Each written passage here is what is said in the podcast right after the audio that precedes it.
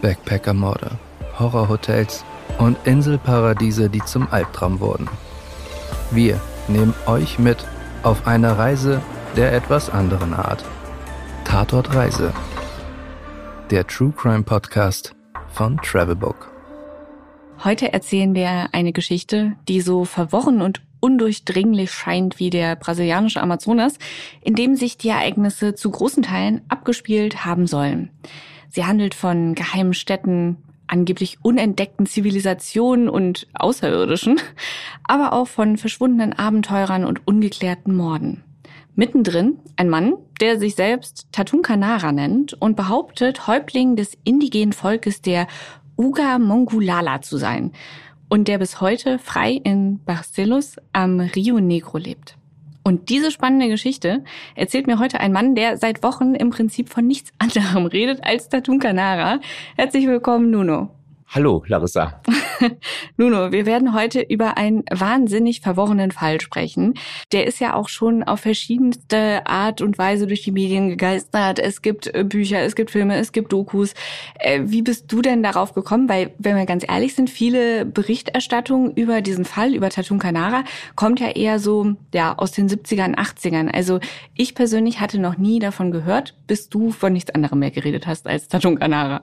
Ganz genau. Also die Berichterstattung kommt tatsächlich aus den 70ern und 80ern, äh, aus den 70ern anhand eines Buches und aus den 80ern dann aufgrund der Fälle, die damit zusammenhingen.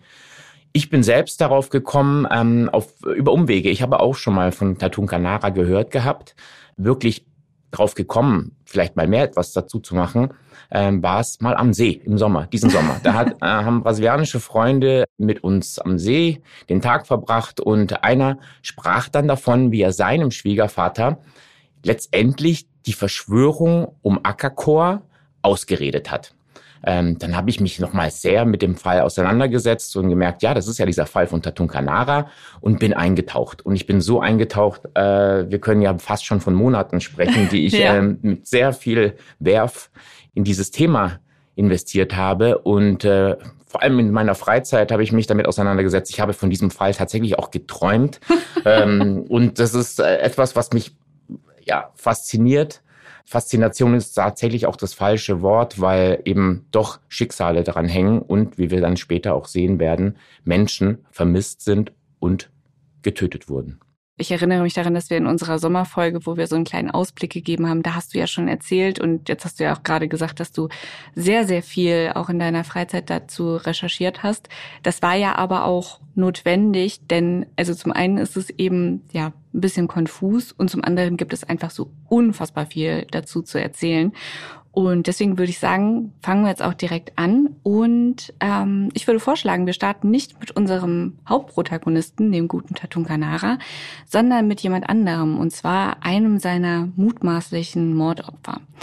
Wir fangen an mit John Reed. John Reed ist Mitte 20, als er sich auf eine wahnwitzige Expedition aufmacht. Er möchte in den Dschungel von Brasilien reisen und dort will er sich auf die Suche begeben nach zwei sagenumwobenen Orten. Einen davon hast du eben schon mal kurz erwähnt. Akakor, die Legende von Akakor und Akahim. Er will diese Steinstätte im Dschungel von Brasilien aufsuchen. Und während er das macht, trifft er einen Mann, der ihn zu diesen verschollenen Städten führen soll. Tatun Kanara, den Stammeshäuptling des dort, so heißt es, lebenden indigenen Stamms. Und er ist total begeistert von Tatun Kanara. Nuno, du hast ja einen Brief, in dem der 28-Jährige am 25. November 1980 seiner Familie schreibt. Magst du mal einen Auszug daraus vorlesen? Sehr gerne. John Reed schreibt. Letzte Nacht war ich beim Gespräch mit Tatunka davon überzeugt, dass seine Geschichte echt ist. Er wird mir sein Volk zeigen, das nun komplett in Akahim, Klammer auf, Venezuela, Klammer zu, lebt und die Außerirdischen, Klammer auf, Fragezeichen, Klammer zu, Maschinen, Klammer auf, die noch immer funktionieren, Klammer zu. Man merkt jetzt schon, er ist total fasziniert von dieser Legende um Akakor und Akahim. Ja. Und dass es dort anscheinend außerirdische Maschinen gibt und womöglich Abstammende von Außerirdischen. Und die Maschinen auch eventuell immer noch funktionieren, hofft er. So schreibt er es in Klammern. Mhm. Dann sein mutmaßlich letzter Brief an seine Familie. Liebe Familie, Hi, ich mache mich heute auf den Weg nach Akahim. Ich glaube mehr denn je an Tatunkas Ehrlichkeit und gute Absichten. Macht ihm keine Schwierigkeiten. Er ist mein guter Freund. Ich werde wahrscheinlich im Frühling zurückkehren. Tatunka sagt, er wird mich zu dieser Zeit abholen. Er beendet den Brief mit den Worten, ich bin in Sicherheit, John. Aber John wird danach nie wieder gesehen. Denn, das können wir jetzt schon mal sagen, Tatun Kanara ist so ziemlich der letzte Mensch, bei dem man sich äh, in Sicherheit fühlen sollte. Und John Reed ist nur der erste von insgesamt drei Personen, die, ähm, nachdem sie sich nachweislich in Tatun Kanaras Nähe aufgehalten haben, danach verschwinden oder eben sterben. Doch das weiß man damals eben noch nicht. Und das hat auch Gründe, denn die Identität des Mannes Tatun Kanara äh, ist alles andere als leicht erklärt. Nuno, wir springen jetzt mal ein paar Jahre zurück. Und zwar zu dem Zeitpunkt, als Tatun Kanara zum ersten Mal auftaucht. Und er taucht nicht einfach so auf, ähm, sondern hat so einen relativ ja faszinierenden Auftritt. Er, er kommt nämlich einfach aus dem Dschungel nimm uns mal mit zurück in diese Zeit, als Tatun Kanara zum ersten Mal aus dem, aus dem Urwald kommt. Tatsächlich taucht Tatun Kanara wie aus dem Nichts auf. Und zwar im Amazonasgebiet. Er taucht auf und behauptet, er sei ein weißer Indigener vom Volk der Ugamungulala. Das hattest du ja schon gesagt. Ja. Damit endet die Geschichte natürlich nicht, denn er muss natürlich auch erklären, warum er anders aussieht. Hm. Er sagt, dass sein Volk tatsächlich auch anders aussehe, was wiederum, was wir später ja auch nochmal besprechen werden, mit seiner vermeintlichen Abstammung von Außerirdischen zu tun hat und auch mit der Tatsache, dass da angeblich 2000, jetzt kommt's, Nazis mit den Ugamulgulala leben. Und inwiefern sieht äh, Tatun Kanara anders aus als andere? Also für unsere Hörer, die ja jetzt nicht wie wir äh, Fotos von Tatun Kanara direkt vor Augen haben. Also er taucht tatsächlich auch auf in einem Lendenschutz, sieht man ihn, mhm. mit Stirnband. Er ist weiß, mhm. also er ist offensichtlich kein Indigener. Und auf seiner linken Brust trägt er eine Tätowierung. Und zwar eine Tätowierung einer Schildkröte. Das ist das Stammeszeichen der Ugamungulala, so behauptet er. Und jetzt kommt die eigentliche Krux der Geschichte. Er sagt, er sei der Sohn eines Häuptlings der Ugamungulala und einer deutschen Nonne, die von den Ugamongolala entführt wurde. Jetzt haben wir schon einiges über die Ugamongolala gehört und Tatun Kanara äh, hat da ja bestimmt auch wahnsinnig viel zu erzählen. Äh, wir haben jetzt schon von den Nazis gehört und dass sie Leute entführen und ähm, John Reed schreibt ja auch was von außerirdischen Maschinen. Was ich mich jetzt Frage, wie kommt das überhaupt zu einem John Reed? Wie kommt das zu dir, Nuno? Ihr habt ja alle nicht mit Tatun Kanara erstmal persönlich gesprochen. Diese Informationen müssen sich ja verbreitet haben. Und da ist die Frage, wie? Tatun hat diese Geschichten natürlich gesagt, als er aufgetaucht ist. Und die ändern sich auch immer wieder, wenn mhm. er sie dann wiedergibt. Einer Person hat er sie vor allem erzählt, die dann daraus ein Buch gemacht hat, nämlich dem deutschen Journalisten und ARD-Korrespondenten Karl Brugger. Mhm. Karl Brugger hat sich auch von diesen unglaublichen Legenden verleiten lassen dazu, eine Expedition machen zu wollen in Richtung dieser Steinstätte, dieser sagenumwobenen unterirdischen Steinstätte, von denen ihm Tatun Kanara erzählt hat. Ich denke, das kann man auch nachvollziehen, wenn ich da ganz kurz mal rein, weil wir sind ja auch Journalisten. Ne? Mhm. Wenn ich jetzt irgendwie, also gerade in den 70ern, man hat noch kein Internet, man kann nicht so schnell nachrecherchieren. Äh, mhm. Wenn ich da jetzt jemanden treffen würde und der würde mir sagen, ja, hier, wir haben irgendwie eine krasse Zivilisation und niemand weiß davon, so ein bisschen verstehe ich schon diesen Gedanken, dass man wittert so ein Kuh und so eine krasse Geschichte, dass man da irgendwie hinterhergeht. Ne? Also ich kann auf jeden Fall nachvollziehen, warum er sich dem hingegeben hat, dieser ganzen Geschichte. Wir dürfen nicht vergessen, da Tatunka angeblich Sohn einer entführten deutschen Nonne war, konnte er auch Deutsch.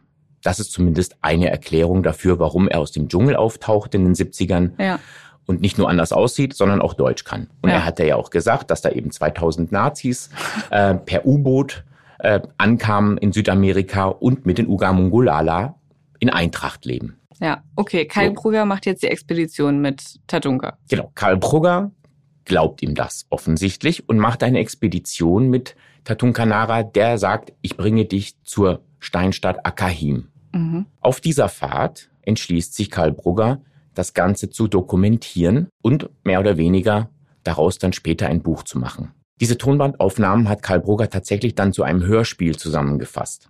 Wir können ja mal reinhören, was Tatunka Nara im O-Ton auf diesem Hörspiel und bei diesen Aufnahmen gesagt hat. Mein Name ist Tatunka, ich bin Sohn Singaya des letzten Fürsten von Akakor. Akakor ist eine befestigte Steinstadt aus Stein erbaute Stadt, befestigte Stadt am Vorgebirge der Anden. Weiterhin existiert Ackerchor, Unterackerchor, das sind Städte bis 800 Meter unter der Erde reichende Höhlen, erbaut von unseren Herren oder Götter, die wir Götter nennen, vor 12.000 Jahren. Die Hauptstadt Ackerchor selbst hat einen Durchmesser von ungefähr 5 Kilometer, hat leuchtende Wände, die nie erlöschen. Und es leben ungefähr darin an die 30.000 Menschen. Tatunka sagt, er baut von unseren Herren, die wir Götter nennen. Damit meint er nichts anderes als die Außerirdischen, die auf dem Planeten Erde angekommen sind und sich mit den Indigenen in Südamerika zum Volk der Ugamungulala entwickelt haben. Diese Außerirdischen kommen angeblich vom Planeten Schwerter. Larissa, es ist so irre, wie es sich anhört und man kann kaum glauben, dass es jemand glaubt. Ja, vor allen Dingen ARD-Journalist. Ne? Also ich möchte jetzt da gar nicht zu sehr, ne, ich möchte ihn ja gar nicht bashen oder so. Aber es ist schon so ein bisschen lustig, wenn man sich das anhört und sich so denkt, der Planet Schwerter, wo soll der denn herkommen, der Planet Schwerter? Also ich meine, ja, egal. Du gut. Interessant ist ja auch, er sagt ja, das war alles vor 12.000 Jahren. Und man könnte dann, wenn ich mich jetzt versuche, in Karl Brugger hineinzuversetzen, sagen, hm, vielleicht glaubte Karl Brugger zu diesem Zeitpunkt, ja, vielleicht sind da einfach Dinge in dieser unterirdischen Steinstadt, die anders sind als andere Orte und ähm, vielleicht sind das gar nicht die Außerirdischen gewesen. Ich kann mir kaum vorstellen, dass, ein, dass Karl Brugger wirklich an die Außerirdischen äh, so geglaubt hat. Tatsächlich ist es aber so, dass er dann ein Buch formuliert hat und geschrieben hat, nämlich die Chronik von Akakor. Und die Chronik von Ackerchor hat jetzt diese ganzen Details, die du auch erzählt hast. Und ob man das jetzt glaubt oder nicht, was da drin steht, ich kann zumindest nachvollziehen, warum Leute das amüsant finden zu lesen. Und deswegen wird das Buch dann zu so einem richtigen Bestseller damals, ne? Ganz genau. Das Buch wird zu einem Bestseller. Und äh, das Buch wird vor allem zu einem Bestseller in der, in diesem, in diesem New Age Bereich, in dieser Szene. Mhm. Also es ist ein total esoterisches Buch. Ähm, und äh, ich habe es gelesen, es ist wirklich wahnwitzig, äh, Larissa. Man sollte es, äh, ich, ich kann es keinem empfehlen. Ich kann es keinem empfehlen. Es ist äh, ähm, aus unserer, aus meiner Sicht äh, eines doch rational denkenden Menschen äh, unglaublich, dass überhaupt jemand auf den Gedanken kommt, Inhalte davon zu glauben. Ich versuche es trotzdem zu verstehen, weil Tatun Kanara muss das wohl mit so einer Präzision erzählt haben und mit so einer Klarheit und mit so einem Glauben daran, dass man, dass man denken könnte, ja, da ist irgendwas dran an dieser Geschichte. Jedenfalls führt dieses Buch dazu, dass sich einige Menschen für dieses Buch natürlich nicht nur interessieren, sondern auch für die darin erwähnten Orte Akahim und Akakor. Und da das so eindeutig zu verorten ist, weil ja Tatunka sagt, das ist in dieser Region, in der er quasi gerade lebt. Mhm. Trauen sie sich auch dahin und treffen Tatunka Nara und der soll sie dann zu diesen Orten führen. Mhm. Einer äh, von diesen Menschen, die Fans des Buches sind und der Geschichte und unbedingt dorthin wollen, ist nicht nur John Reed, den wir ja schon äh, erwähnt hatten, sondern auch der Schweizer Herbert Wanner. Uno, Wer ist Herbert Wanner und was passiert mit ihm, als er sich entscheidet, ähm, auf die Suche nach Akakor und Akahim zu gehen? Herbert Wanner war ein Schweizer aus Zofingen, ein Schweizer Förster, der eben auch Neues entdecken wollte. Abenteurer quasi. Mhm. Und er ist dann beim ersten Mal nach Brasilien gegangen, kam zurück, dann ist er ein zweites Mal nach Brasilien gegangen, hat Tatun Canara kennengelernt, ist aber wieder zurück nach, äh, in die Schweiz gegangen und dann ist er ein drittes Mal nach Brasilien gegangen, hat Tatun Canara getroffen und, wie es auch schon bei John Reed war, zuletzt wurde er mit Tatun Canara gesehen und dann nie wieder. Jetzt machen wir einen kleinen Break, weil also bei John Reed ist es ja so, wir wissen nicht, was aus John Reed wurde. Aber bei Herbert Wanner geht die Geschichte noch weiter. Also er wird das letzte Mal mit Tatun Canara gesehen und dann findet man seine Leiche und auch das ist ja ähm, alles nicht alltäglich, wie das passiert. Kannst du uns da noch ein bisschen mehr zu erzählen? Bei John Reed war es so und ist es so. Er gilt bis heute als vermisst. Wenn man recherchiert, sieht man auch die Einträge ähm, bei, auf Behördenseiten in den USA, dass er immer noch als vermisst gilt, im Alter von 28 Jahren. Bei Herbert Wanner war es so, dass das, was ich gerade eben gesagt habe, dass man ihn nie wieder gesehen hat, nicht ganz richtig, denn man hat ihn nie wieder lebend gesehen. Denn seine Leiche, wie du gerade sagst, beziehungsweise seine sterblichen Überreste tauchen auf. Auch das ist nicht ganz so normal, wie man sich es vorstellt. Denn diese Leiche taucht ungefähr ein halbes Jahr später wird sie auf. Sie wird gefunden von Einheimischen. Aber diese schenken der Leiche nicht diese Beachtung, wie man ihr hier die Beachtung schenken würde, nämlich dass man zur Polizei geht und versucht, alles äh, aufzuklären. Ja. Es passiert erstmal nichts. Es gibt Gerüchte und äh, ja, Diskussionen darüber, wer diese Leiche sein könnte. Hm. Aber es wird ehrlich gesagt nichts weiter getan. Bleibt die, bleibt mhm. die Leiche dann auch da liegen, wo sie gefunden wurde? Sie bleibt, so zumindest geht man davon aus, genauso liegen, wie man da, äh, wie man sie gefunden hat. Es mhm. war ein äh, Gebiet, was auch immer wieder überflutet wurde, mhm. so dass sie durchaus bewegt werden hätte können. Aber interessant ist es, irgendwann gibt es ähm, ein Tourist, eine Touristengruppe, die in dieser Gegend unterwegs ist und die hört auch von den Gerüchten um eine Leiche, die in dem Gebüsch liegt. Mhm. Und darunter befindet sich auch ein Schweizer Zahnarzt-Ehepaar.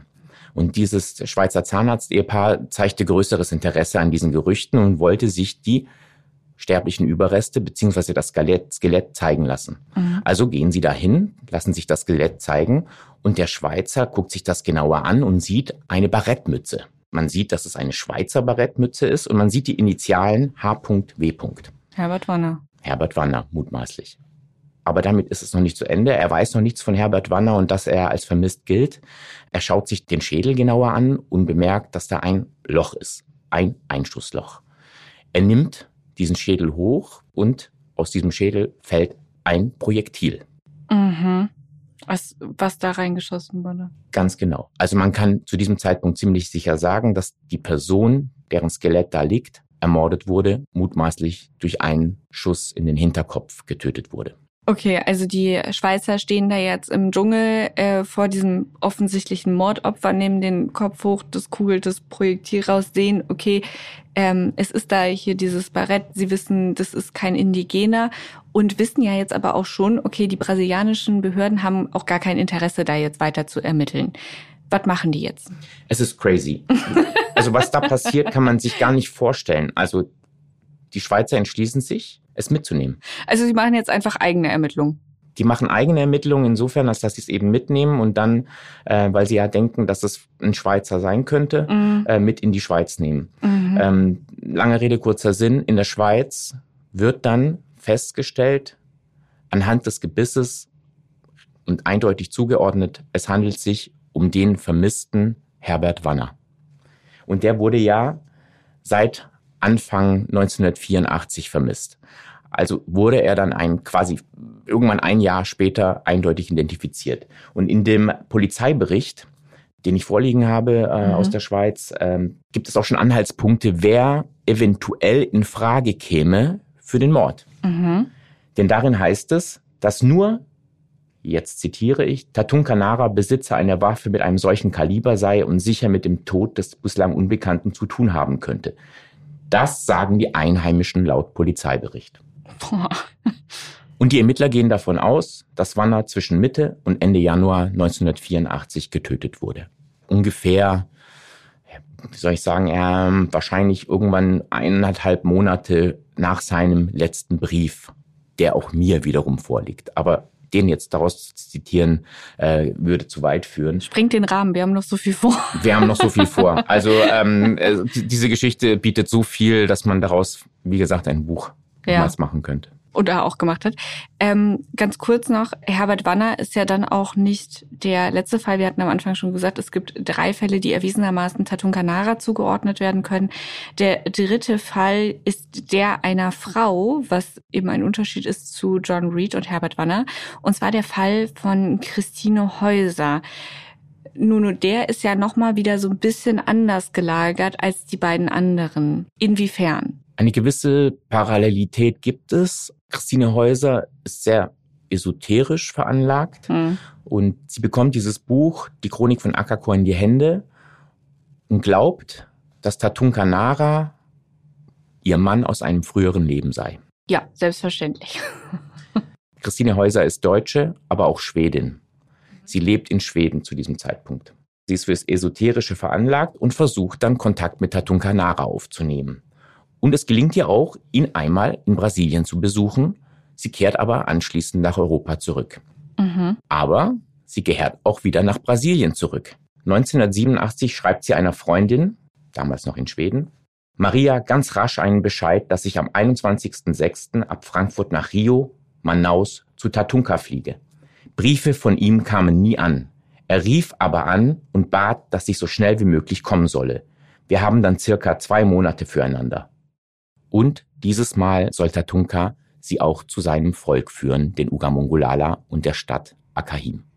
Und als Christine Häuser dann bei Tatunka in Brasilien ist, ähm, haben die haben die eine Affäre miteinander oder leben die freundschaftlich miteinander oder ist er ihr ähm, spiritueller Führer? Wie ist da so die, die Beziehung der beiden? Die ist tatsächlich nicht so leicht in irgendeiner Form zu beweisen. Also es gibt Fotos, die beispielsweise Christine Häuser oben ohne an Lianen hängen zeigen. Wahrscheinlich aufgenommen von Tatunkanara. Also ich gehe schwer davon aus, dass die beiden eine Affäre hatten. Mhm. Man muss aber auch wissen, Tatunkanara war als Tatunkanara zu diesem Zeitpunkt auch schon liiert bzw. verheiratet, nämlich mit einer Frau namens Beatrice Anita Katz. Mhm. Darauf gehen wir nachher noch mal ein bisschen detaillierter ein. Also ganz sicher sind wir nicht, aber auf jeden Fall hat Christine Häuser eine äh, enge Beziehung zu Tatunka, so eng, dass sie jetzt nochmal wieder nach Brasilien kommt und ihr Tatunka ihr jetzt da seine geheimen Steinstädte zeigen möchte. Was passiert nun? Zur Expedition kommt es nie. Mhm. Also sie versuchen noch nicht einmal in Richtung Akahim zu reisen, dem Ort, den es wahrscheinlich gar nicht gibt, aber es kommt eben nicht zu einer Tour. Mhm. Stattdessen kommt es zu einem wohl handfesten Streit, der auch von Tatunkanara so bestätigt wird. Mhm. In seiner Aussage gegenüber der brasilianischen Polizei, die mir vorliegt, erklärt er, Häuser habe ihn für eine Tour zu seinem Volk anheuern wollen und auch Sex verlangt. Er habe dies jedoch abgelehnt und sie gezwungen, sein Schiff zu verlassen, nachdem sie eine Nacht darauf verbracht hatte. Mhm. Auch gibt er an, Häuser habe unter psychischen Problemen gelitten und damit gedroht, Suizid zu begehen. Daraufhin habe er ihr gesagt, sie solle, wenn sie sich umbringen wolle, das weit weg vom Boot tun.